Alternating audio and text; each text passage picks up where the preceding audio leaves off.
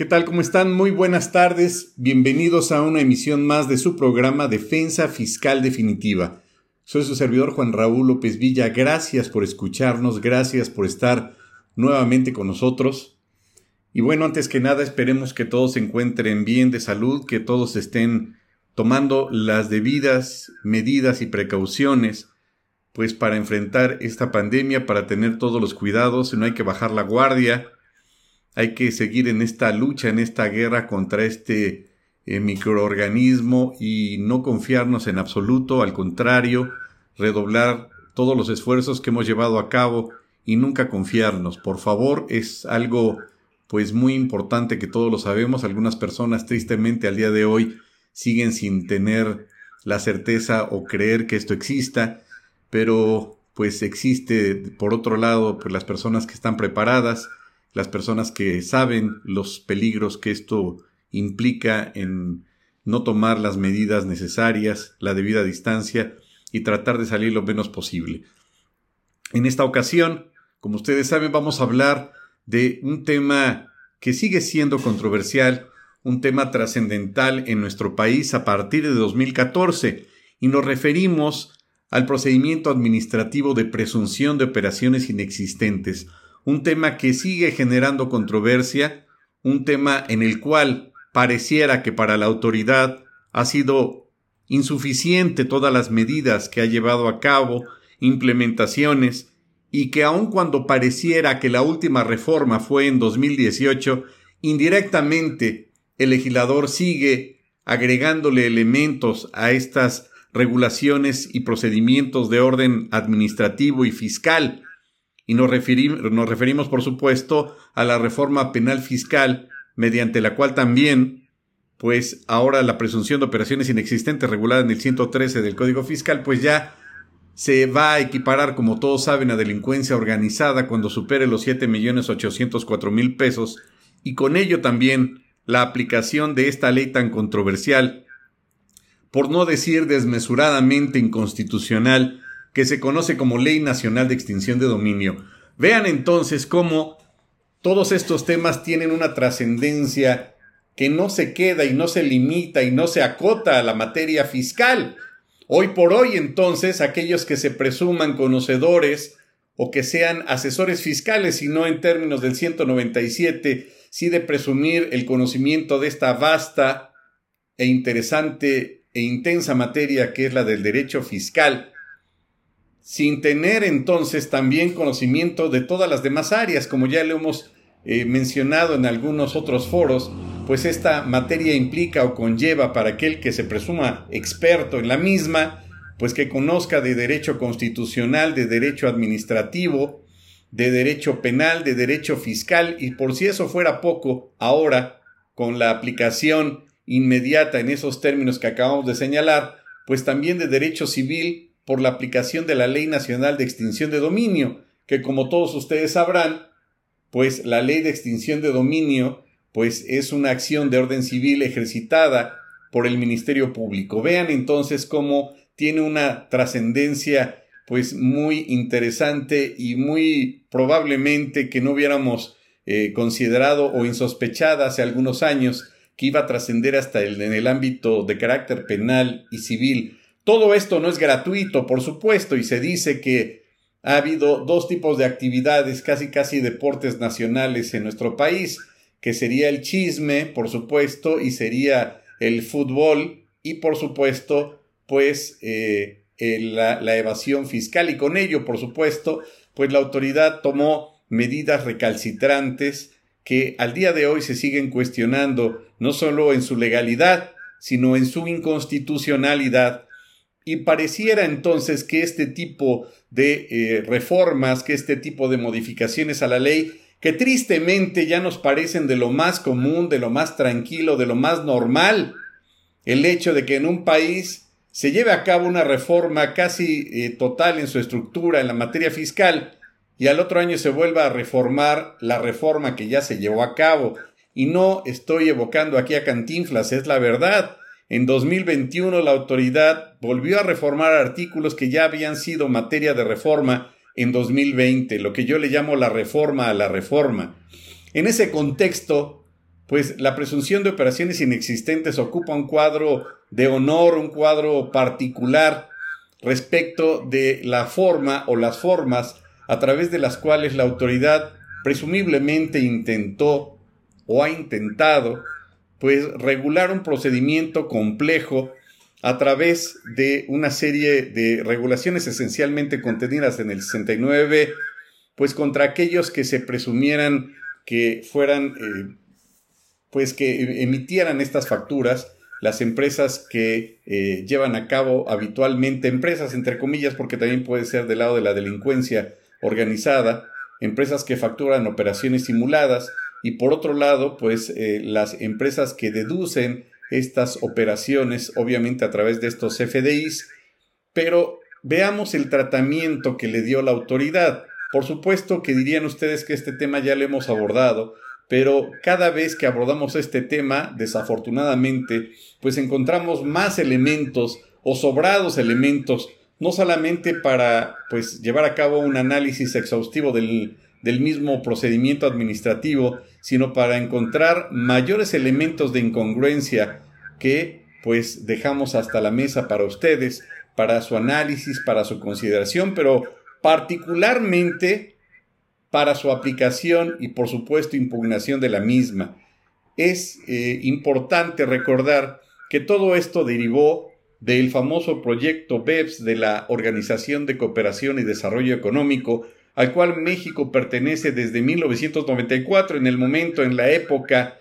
en donde don Carlos Salinas de Gortari pues consideraba que México ya era una potencia económica y como no teníamos que estar al mismo nivel de los países de primer mundo. Y con ello entonces México se incorpora a esta dinámica de orden internacional, al organismo de cooperación y desarrollo económico, y adopta o se ve obligado a recibir y adoptar y adecuar y en consecuencia tropicalizar, valga la expresión, pues todas aquellas propuestas que la misma Organización de Cooperación y Desarrollo Económico pues determinó para sus socios, para todos aquellos estados miembros que formaban parte en aquel entonces de este organismo, pues como una medida precautoria para evitar la defraudación, la evasión fiscal en todos esos eh, estados. Y es lo que se le conoce entonces y que particularmente trascendió a nuestro país, lo que se le conocía como Base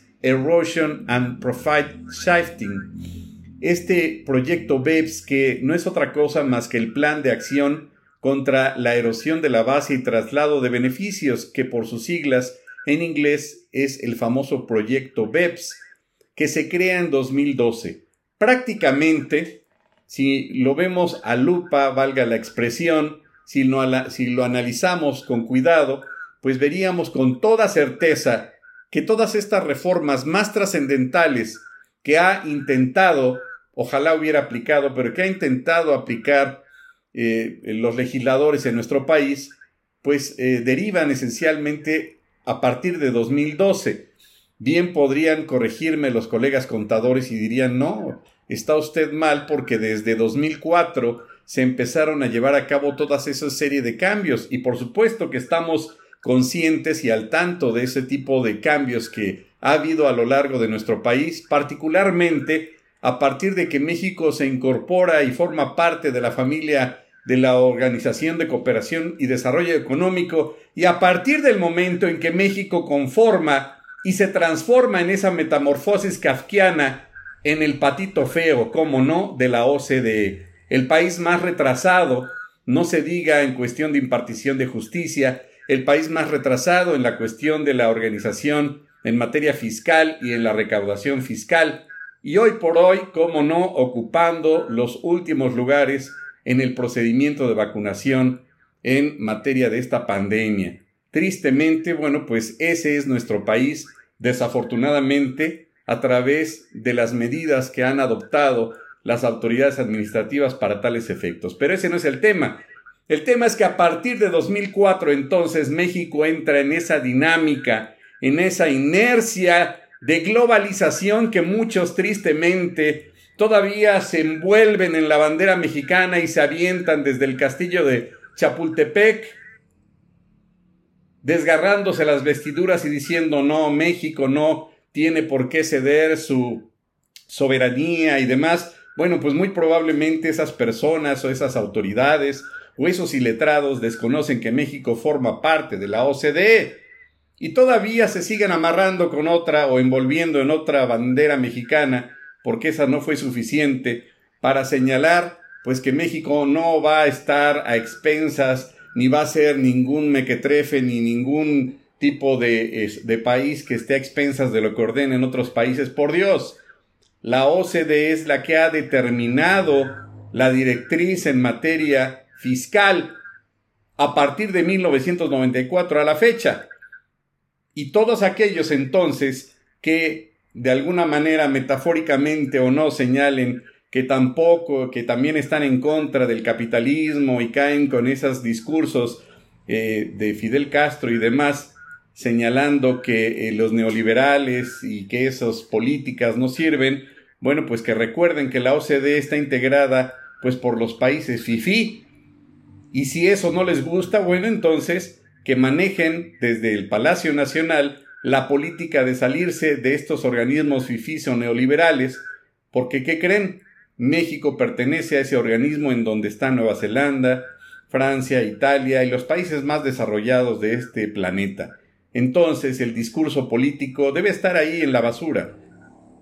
Pero el sistema funciona a través de las políticas globales que ha implementado, particularmente la Organización de Cooperación y Desarrollo Económico. Y un ejemplo claro y devastante o eh, que queda demasiado claro para tales efectos y que con ello queda incólume la imposición de determinantes en sistemas eh, financieros y fiscales, pues es la política fiscal que ha determinado este organismo para sus países miembros, de tal suerte entonces que todas aquellas determinaciones y propuestas que ha emitido para tales efectos la Organización de Cooperación y Desarrollo Económico las ha dejado a potestad de los países miembros para que adecuen, adopten todas aquellas medidas que consideren necesarias para tales efectos. Y es así entonces que este proyecto BEPS o el famoso proyecto BEPS pues eh, se crea a partir de 2012 como ya lo habíamos señalado y establece distintas propuestas o directrices precisamente como ya lo habíamos indicado pues para prevenir y evitar defraudación fiscal, evasión fiscal. Y con esto a efecto de permear a nivel internacional, a nivel global, esas medidas de carácter precautorio para todos los Estados miembros y por supuesto que de alguna manera implementarían y generarían en su efecto pues mayor recaudación. ¿Cuáles son esos famosos puntos o 12 puntos del proyecto del proyecto BEPS que se le conoce? Pues atender estos retos fiscales en la economía digital, lo cual nos queda bastante claro en la implementación a posteriori el año pasado de la reforma del IVA. Segundo, neutralizar inconsistencias de acuerdos híbridos, fortalecer reglas de las empresas extranjeras controladas o controladoras, Controlled Foreign Corporation, limitar erosión a través de deducción de intereses y otros pagos financieros, atacar prácticas fiscales nocivas, prevenir abuso de tratados, prevenir evasión artificial de la caracterización de establecimientos permanentes, asegurar que los precios de transferencia estén en línea con la creación de valor, establecer metodologías para recabar y analizar información relevante para el proyecto BEPS, requerir la revelación de arreglos de planeación fiscal agresiva, ¿le suena esto a esquemas reportables? Sí, ese fue el nombre a través del cual el legislador tropicalizó pues este punto 10 de los BEPS, el siguiente reevaluar la documentación de precios de transferencia y el último mejorar la efectividad de mecanismos para la resolución de disputas y desarrollar instrumentos multilaterales para acciones anti-BEPS. Y esto, pues este proyecto, esos 12 puntos del proyecto se ve reflejado entonces en las 15 acciones que esencialmente la OCDE pues ya propone en forma concreta a los países miembros. Y con ello vemos que esto, así como lo oyen, pues ya existía desde 2012, lo cual no podríamos señalar que es algo nuevo, no podríamos indicar de que es algo que se le ocurrió a algún legislador creativo mexicano que se echó un cigarro de marihuana, que por cierto está al cuarto para las dos de que ya se publique esta ley, que en algún momento, por supuesto, le vamos a dedicar un espacio para hablar de todas las implicaciones legales, que por cierto va a implicar ya el uso legal de la marihuana, quién va a tener, eh, hablando de ese tema, quién va a tener eh, el monopolio, quién va a poder distribuir este producto, si se le puede llamar así, si se aplicaron medidas como en Estados Unidos, en donde lo que se recaude va a ser para generar escuelas. No, no, no, todo esto va para el IEPS y el IEPS, pues quién sabe dónde va a parar y cómo no, la idea es pues darle mangancha a cuestiones de proyectos innecesarios, por lo menos de mi punto de vista. Y en el 2004 entonces, pues se implementa por primera vez, como todos nuestros colegas contadores conocen, pues el uso de la factura electrónica, por supuesto como un medio de comprobación fiscal, y en 2005 se implementa pues la versión con bombo y platillo 1.0 de los FDIs, para que cinco años después venga la versión número 2, que por cierto generó muchos conflictos en su aplicación, y es precisamente en 2012 en donde pues ya la OCDE lleva a cabo este proyecto de los 12 puntos BEPS que ya habíamos señalado, y la necesidad imperiosa de que los países miembros de la OCDE la implementen, pero cabe señalar, y esto hay que referirlo o reiterarlo o señalarlo, repetirlo las veces que sea necesario, que la OCDE no obligaba o no ha obligado a que todos los países apliquen todos los puntos. Queda a potestad de los países miembros adecuar, implementar y considerar la aplicación de aquellos puntos que considere menester aplicar, que sean necesarios en cada estado. Sin embargo, vemos que precisamente en esta última administración, pues la autoridad ahora sí que tomó todas las propuestas que faltaban o que estaban pendientes en la agenda pero que a final del día era potestativo de cada entidad, de cada estado, de cada país. Por tanto, entonces quedó en la discrecionalidad de la autoridad administrativa el, acomodar, el incorporar, el tropicalizar en este contexto, pues todos los demás puntos que faltarían por aplicar después de 2014 y vamos a indicar en qué sentido. Y en ese contexto también es importante referir que toda esta serie de cambios, particularmente como vamos a indicarlo ahorita de 2014, pues vino una serie de cambios, por no señalarlo de alguna manera, pues más metafórica como una bola de nieve para el contribuyente, que si de por sí ya estaba en ese eh, entendido amenazador de la autoridad de que ya al implementar los comprobantes fiscales digitales tendría que utilizar obviamente ya una computadora internet, correo electrónico y a últimas fechas, por supuesto, como no, como lo hemos indicado en este foro, pues ya debe utilizar todo contribuyente, apúntenle un teléfono, un teléfono inteligente. ¿Por qué? Porque va a ser el documento, el instrumento, no documento, el instrumento a través del cual la autoridad ya lo va a poder georreferenciar. Punto al que ya hemos referido en alguna ocasión en este mismo programa y que hemos tildado de violatorio flagrantemente del artículo 16 constitucional en su segundo párrafo,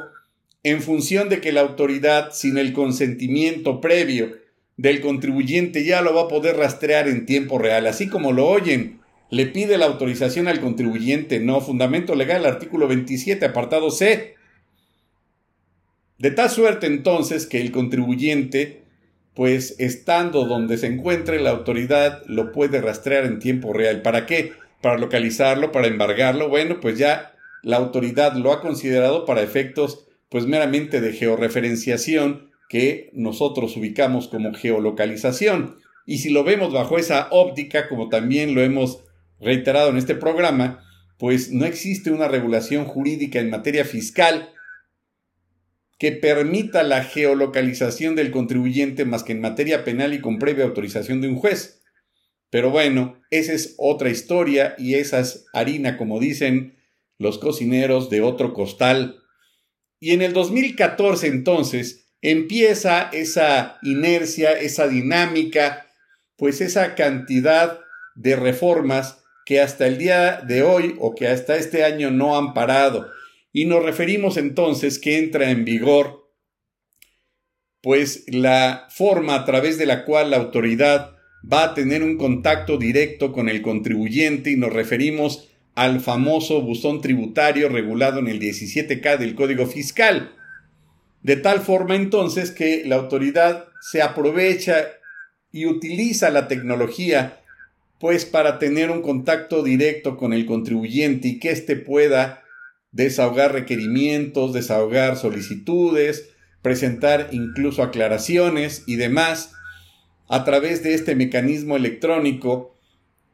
mediante el cual entonces en teoría pues el sujeto activo estaría en directa comunicación con el sujeto pasivo. Y hasta ahí, señoritas y señores, suena a un poema muy bien hecho, a un poema con todas las características llenas de romanticismo, pero que en la práctica vemos que a veces no es tan práctico como llega a poderse entender o tan pragmático como, como, como quisiéramos. Por ejemplo, en el caso del recurso de revocación, si el particular, como debe de ser en términos del artículo 117 del Código Fiscal, va a anexar 600 hojas como prueba, pues puede suceder que tristemente la plataforma a través de la cual se va a subir esa información para buzón tributario, pues no tenga la capacidad, ¿verdad?, para eso. Y con ello, pues no se pueda cargar la información, sea insuficiente, no haya sistema o cualquier otro tipo de situación que pueda surgir, como dijeran los europeos, en una economía emergente como la de nuestro país. Y en ese sentido, si nos vamos a los aspectos de implementación en medidas de carácter electrónico, pues tampoco sería la excepción el Tribunal Federal de Justicia Administrativa, que dicho sea de paso, al momento en que implementó el procedimiento de juicio en línea, pues hubo acusaciones incluso hasta de corrupción, hubo acusaciones en el sentido de que se gastó más dinero de lo esperado, pero bueno, ese tampoco es el tema, y señalaríamos entonces que no tuvo, por lo menos en los datos que nosotros hemos obtenido, que tal vez sean otros datos, en el sentido de que el buzón tributario pues tampoco es tan igualitario, tan equitativo, o como dice por ahí la Biblia, pues tratar igual a los iguales y desigual a los desiguales. ¿Por qué? Porque cuando se lleva a cabo la implementación del 69 BTR, que ustedes recordarán que es un artículo nuevo, nuevo de paquete, como dijeran en Miami, en las reformas de 2020, pues implementa un nuevo personaje muy simpático que se le llama tercero colaborador fiscal, que ya hemos hablado también en este programa, y este tercero, pues es el que en forma altruista, un, un buen samaritano, ¿verdad?, se entera de que una empresa, una persona moral o una persona física ha estado simulando operaciones y de una forma casi mágica, en forma enigmática y pues sospechosa obtiene información confidencial y de una actitud casi casi de santo, pues va con la autoridad y le proporciona todos los documentos que obtuvo, eso sí, como no, en forma lícita y que forma parte de la información de la contabilidad y de la información confidencial del contribuyente. Y con ello a efecto de que de que le pongan una estrellita, no, simplemente con ello se gana entonces, además de su buena reputación ante la autoridad, de buen chismoso, pues de que tenga derecho a la lotería fiscal, ¿cómo no? Y le cuestiona a la autoridad cómo obtuvo esa información confidencial, por supuesto que no. Le cuestiona a la autoridad quién le proporcionó esa información, claro que no. Y ustedes con justa razón van a decir, ¿y qué carambas tiene que ver todo eso que está señalando el doctor López Villa con el artículo 17K y el buzón tributario, ya lo perdimos, ya se le olvidó, ya se le fue el avión, está hablando de otro tema, no. Tiene que ver directamente con el buzón tributario, este tercero colaborador fiscal en un aspecto que en mi rancho le llaman incongruencia. ¿Por qué? Porque este tercero colaborador fiscal, que por cierto se crea en 2020, como ya lo acotamos anteriormente, tiene que comunicarse, tiene que enviar la información a la autoridad a través de su correo particular y a un correo que no va a ser el buzón tributario. Vean qué simpático. Va a ser al correo de denuncia.sat.com.mx. Y entonces, ah, pues no que el buzón tributario era una medida para que tuviera comunicación el contribuyente con la autoridad, sí, pero quizá entonces en ese supuesto, y perdón que me adelante unos años de 2014 a 2020, pues muy probablemente entonces la autoridad se le olvidó leer el pacto de San José que refiere, que establece la Convención Americana de Derechos Humanos y que prevé y establece en forma expresa que está prohibida o que está prohibido el aspecto de la desigualdad entre los contribuyentes y que se debe de tratar sin discriminación a los mismos, de tal suerte entonces que este tercero colaborador, por lo que acabo de indicarles, pues no se le está dando el tratamiento de contribuyente, es como si fuera alguien ajeno a la figura entonces entre sujeto activo y sujeto pasivo. De tal suerte entonces que este tercero colaborador pues tiene una característica pues media fantasmal, una característica que ni siquiera la autoridad le permite que se le comunique por vía de buzón tributario, sino a través de su correo particular de este tercero, que pudiera ser el patito feliz arroba hotmail. ¿A dónde? ¿A qué correo al buzón? No, no, no, no, no me toques el buzón tributario, tú mándamelo a mi correo personal, ¿cómo no? es un tratamiento igualitario, se estaría violentando el 24 del Pacto de San José. Bueno, no lo sé, tal vez sí, se los dejamos en la mesa y continuaríamos señalando cuáles son o cuáles fueron estos cambios radicales eh, a partir de 2014 a través de los cuales México empezó a implementar pues de una forma radical toda esta serie de propuestas que la OCDE planteó. Y esto lo vamos a hacer, como no, después de unos comerciales. No se vayan, por favor, regresamos en unos segundos. Gracias.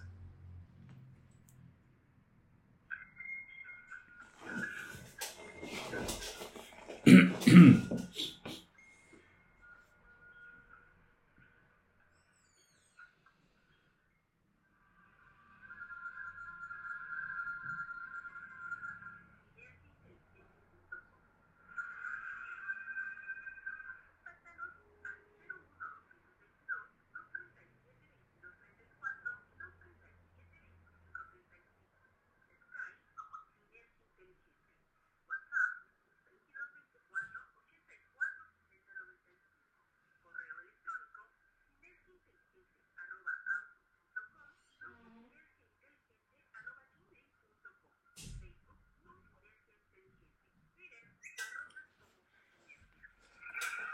Estoy en el break, ¿eh, María Luisa?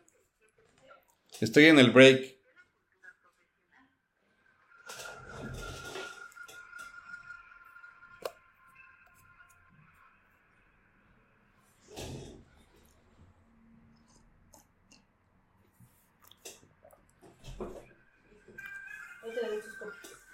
¿Las pueden gargolar?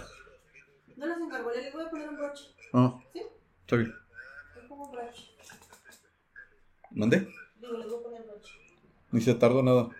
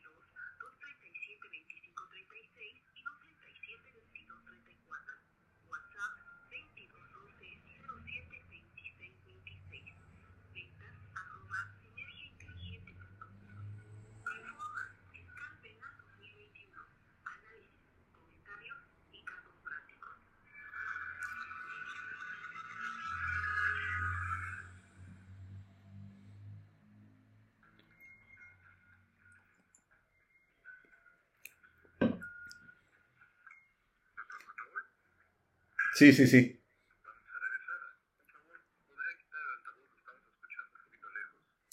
Ah, ok. Ok, voy a hablar así. ¿Así? En, pues en dirigirse con nosotros y bueno, saben que siempre toda esta información es preparada para ustedes. Esto implica pues un análisis objetivo, aunque bueno, a veces no podemos evitar el sarcasmo con esa forma en que eh, a veces de forma cantinflesca nuestras autoridades legislan. Pero bueno, pues qué bueno que lo sigan haciendo así, ojalá se sigan equivocando nuestros señores legisladores para que nos sigan dando trabajo. Y gracias a ustedes por sus amables comentarios. Antes de continuar, me gustaría eh, señalarles que pues el próximo viernes 22 vamos a hacer la presentación formal de Centro de Estudios Tributarios, pues va a ser una capacitadora que va a poner también eh, la colaboración con Sinergia Inteligente para poner a sus órdenes cursos de capacitación, por supuesto, en materia de defensa fiscal, en materia fiscal y, bueno, en todos aquellos temas que implique pues la actualización constante para facilitar el conocimiento principalmente. Pues bueno, eh, bueno, y lo vamos a transmitir en Facebook Live a través de nuestro, en nuestro muro de Juan Raúl López Villa en Facebook. Pues continuando con el tema que estábamos señalando antes de irnos al corte, señalábamos que prácticamente a partir de 2014 es que México entra en esta inercia que ya parece interminable, que parece eh, pues rueda de la fortuna pero que no para de dar vueltas y con ello pues en 2014 México empieza a adecuar o a incorporar estas propuestas que lleva a cabo la OCDE. Cabe señalar que es cuando pues particularmente se dio una serie de cambios radicales en el Código Fiscal. Ya enunciábamos en primera instancia el buzón tributario, posteriormente la firma electrónica avanzada, el envío de la famosa contabilidad electrónica y se implementa en 2014 por primera vez pues una forma a través de la cual la autoridad va a poder, entre comillas, auditar al contribuyente por vía electrónica. Ya no solamente va a poder bajar películas conseguir novia, novia, esposo, esposa, el contribuyente, el tener aplicaciones, juegos, sino también, como no, va a poder ser auditado por la autoridad. El hablar de una revisión electrónica, pues yo creo que sería muy ambicioso el señalar el alcance de revisión. Más bien la autoridad, que a través del artículo 53b del Código Fiscal establece y determina un procedimiento administrativo en el cual o mediante el cual la autoridad le impone o le determina previamente un crédito fiscal. Y a esta le llama la preliquidación. Y le llega la sorpresa para que el contribuyente al abrir esa sorpresa en el buzón pues se medio infarte de que tiene una preliquidación, tiene 15 días para desahogar lo que a su derecho convenga y con ello pues demostrar que lo que señala la autoridad que él no declaró pues no corresponde, pero pues aquí el contribuyente tendría 15 escasos días y si no lo desvirtúa o si no logra persuadir o convencer a la autoridad con las pruebas pertinentes, pues esa preliquidación se va a convertir en liquidación y con ello pues la revisión electrónica va a reducir en una forma pues muy significativa el plazo para que la autoridad pueda establecer una liquidación en un, en un procedimiento, en una facultad de comprobación y de irse a un año más los medios de defensa y demás, pues se va a ir a cuatro meses. Y con ello vemos que entonces un funcionario pues podría auditar electrónicamente a 200, 300, 500 empresas. Vean entonces cómo cambia el ámbito de la recaudación a través del uso de la tecnología. Aquí viene la pregunta, ¿y si la autoridad ha llevado a cabo, quizás maquiavélicamente o no, el uso de la tecnología por qué el contribuyente no lo iba a hacer. Y en este contexto hay que recordar que existen algunas empresas, afortunadamente, que ya cuentan con plataformas electrónicas a través del cual también pueden aprovechar el uso de la tecnología y con ello verificar incluso, por ejemplo, si los proveedores y sus clientes están dentro de la lista negra del 69B, por ejemplo. Entonces, ¿por qué se tardó tanto el contribuyente? Pues para replicar, valga la expresión, la misma metodología que en su momento 2014 utilizó la autoridad, pues bueno, en lo que encontramos ese misterio sin resolver, pues podríamos recordar que también otro de los puntos más importantes que se implementaron y por supuesto trascendentales en la vida económica del país, pues es el que nos trae a este tema, el procedimiento de presunción eh, de operaciones inexistentes o el procedimiento eh, en el cual o mediante el cual la autoridad lleva a cabo la presunción de operaciones inexistentes por parte del contribuyente. Y este procedimiento se implementa, por supuesto, por primera vez también en el paquete de 2014. Y este es el tema que nos trae ahorita con ustedes y que señalaríamos que conjuntamente con otras reformas se implementan en 2014 y solo para cerrar el círculo respecto de los puntos más importantes de aquel entonces, pues señalaríamos los acuerdos conclusivos, que tristemente cada vez va menguando más la facultad de la Procuraduría de la Defensa del Contribuyente, al grado, si no me equivoco, de que al día de hoy todavía ni siquiera existe o no se ha nombrado eh, pues el procurador que, que, queda a cargo de este organismo y que cada vez pues le están cortando más las facultades. Ya veríamos en algún momento pues que las causales para poder acercarse a la autoridad por, parte del contribuyente para celebrar un acuerdo conclusivo, pues cada vez son más eh, cerradas esas posibilidades. Y con ello también la autoridad tristemente está discriminando el uso de este medio eh, para llegar a un acuerdo con la autoridad. Si es mi culpa, quiero regularizarme, ahora sí que te traje mariachis, te traje las flores y vamos a llegar a un acuerdo y nos quitamos de problemas. Tú y yo somos uno mismo y te vas a seguir pagando y sin ningún problema, pues ya no lo permite la autoridad ya discrimina a quienes pueden acercarse o no a los acuerdos conclusivos y un botón de prueba, por supuesto, es el que refiere la reforma en 2021 en el sentido de que aquellos que hayan tenido la osadía, valga la expresión, de solicitar una devolución de saldo a favor, pues no solamente va a tener la posibilidad de que se le audite para ver si es cierto, que tenía ese saldo a favor, sino con ese pretexto, con esa causal, ya no podrán tener el derecho de celebrar un acuerdo conclusivo. Si eso no es discriminar a un contribuyente, entonces, pues no sé qué sea la discriminación del mismo. También, pues implementa la notificación electrónica de documentos digitales, 134 del Código Fiscal.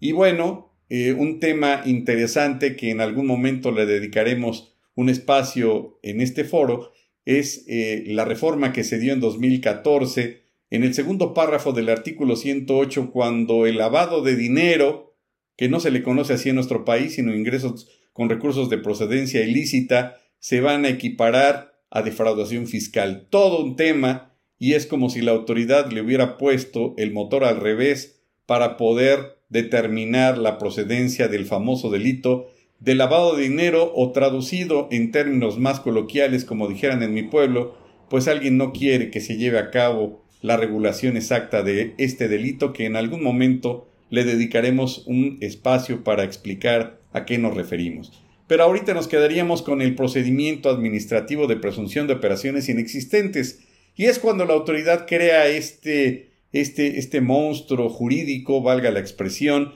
en algunas otras ocasiones erróneamente, y lo debo decir públicamente, pues me atreví a decir que la autoridad generó un Frankenstein. ¡Error! Frankenstein era el doctor, señoritas y señores, el monstruo, no sé cómo se llame, si alguien sabe, por favor díganme, pero sí el monstruo que tenemos aquí enfrente se llama 69B. Y este monstruo, pues muy probablemente, como dicen por ahí, algunos colegas, pues la autoridad no tenía ni idea de lo que estaba fabricando, de lo que estaba cocinando o de lo que pretendía hacer.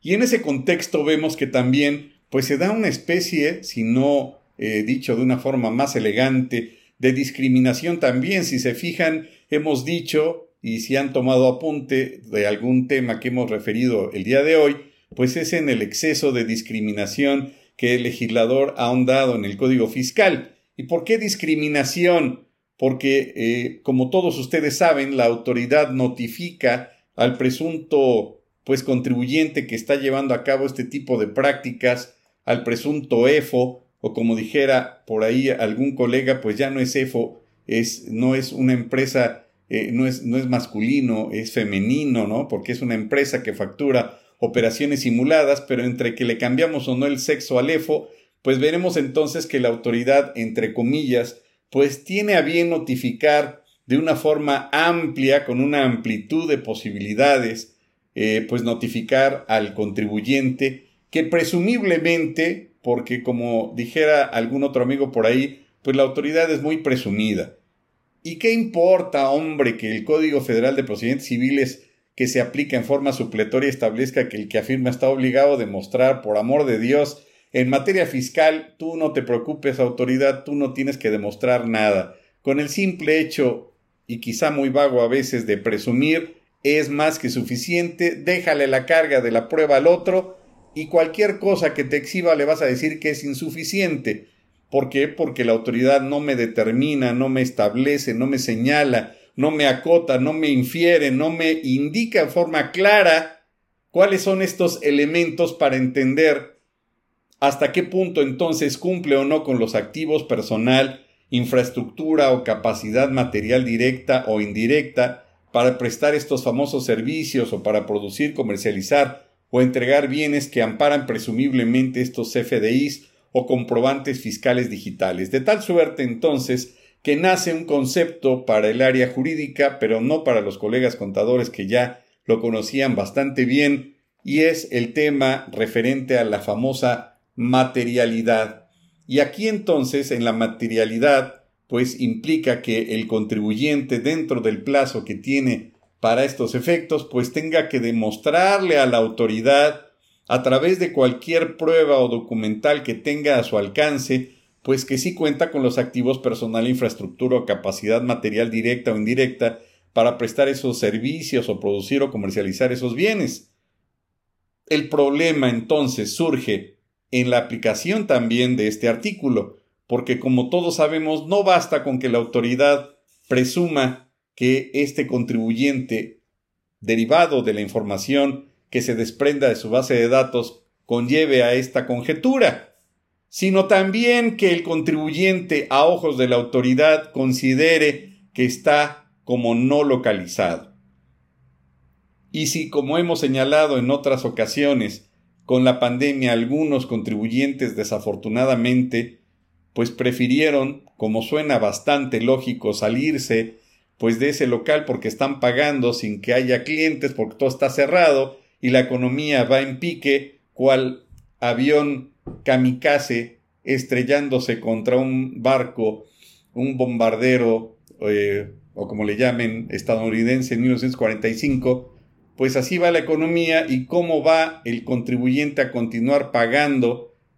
si no tiene esos recursos. Y menos aún tendría, como ha llegado a suceder, pues la paz, la tranquilidad, la mesura para decir, le voy a preguntar a mi abogado, le voy a preguntar a mi contador cuáles serían los efectos legales si yo me llego a salir. No, está en una situación compleja en donde o pago a mis empleados o pago la renta y mejor me salgo. ¿Y qué sucede? Pues que al otro día llega la autoridad, va a verificar el domicilio casualmente o casualmente la autoridad se le ocurre implementar pues un programa de verificación de domicilios y cómo no, resulta que ahora está así localizable y por ese simple y ya no hecho, la autoridad no solamente lo puede eh, pues considerar que está ilocalizable, sino también, ojo, en términos de lo dispuesto por el artículo 100 del Código Fiscal de la Federación, le puede iniciar una carpeta de investigación porque el contribuyente no está localizable. Llega a tal grado la incongruencia en nuestro país, y perdón que lo diga así, suena bastante feo decirlo en los términos exactos, pero desafortunadamente tendría más consecuencias o efectos legales o más bien una prisión más compleja en los, en los años eh, que se les pudieran imponer a un defraudador fiscal que a un homicida. A ese nivel estamos. Y en ese contexto entonces, al estar ilocalizable, el contribuyente, como lo dice el último renglón del artículo 69 que estamos comentando, por el simple hecho, el, penúltimo renglón, pues por el simple hecho de que se encuentran no localizados, se presumirá la inexistencia de las operaciones amparadas en tales comprobantes. Quiere decir entonces que en el menor de los casos basta y sobra con que no hayan atendido bien al notificador, que éste haya entendido que ya no está, que físicamente ya no se encuentre, que por cualquier razón esté ilocalizable el contribuyente y como incluso desafortunadamente hay por ahí algunos eh, comerciales que ha emitido la autoridad, pues que ahora una obligación nueva del contribuyente es estar localizando eh, eh, o, verificar el domicilio del proveedor o del cliente. Y aunque yo esté verificando el domicilio del cliente o del proveedor, pues no me le voy a encar y le voy a abrazar la pierna para decir, por favor, no te vayas, no te vayas de aquí. No. Ese es un punto que a final del día, pues sí se podría entender como una obligación nueva del contribuyente, pero aunque esté ilocalizable el cliente o el proveedor, no puede hacer nada. Y con ello entonces vean por un acto de un tercero entonces se va a presumir que el otro contribuyente, es decir, el presunto Edo, pues compró las, eh, las facturas o los comprobantes fiscales digitales. En ese contexto, entonces, surgen varias inconsistencias y bueno, ya nos ganó el tiempo y vamos a ser breves con esto y por supuesto continuaríamos la siguiente sesión, pero antes de continuar señalaríamos entonces que la autoridad va a publicar en el diario oficial en la página de internet y le va a notificar por buzón tributario al presunto EFO. ¿Por qué tanta insistencia del legislador en notificar de tantas formas al contribuyente presuntamente incumplido o que está incurriendo en esas malas prácticas? Inciso A, porque la autoridad es muy noble. Inciso B, porque la autoridad tiene mucho interés en que contesten o inciso C, porque lo está imponiendo la OCDE y quiere que se exhiba al contribuyente incumplido. Pues es el inciso C, porque la autoridad en este contexto obedece, acata lo que ha determinado previamente, lo que ha establecido con antelación la OCDE, literalmente, y así lo ha referido la OCDE, para exhibir al contribuyente incumplido. Y con ello, por supuesto, aun cuando sea una mera presunción el hecho de que esté en una lista previa que se le conoce también como lista negra, pues estará afectando lo que se le conoce como el prestigio del contribuyente. Porque la autoridad tampoco le dirá, usted disculpe señor, me equivoqué, simplemente lo va a publicar y con ello, pues lo va a exhibir en el gremio, en la asociación, en el grupo en el que pertenezca, porque va a ser el apestado. Y a partir de ese momento entonces, este apestado, este contribuyente denigrado, pues va a ser visto de otra forma por parte de la autoridad y le van, y le van a hacer el derecho para que dentro de los 15 días,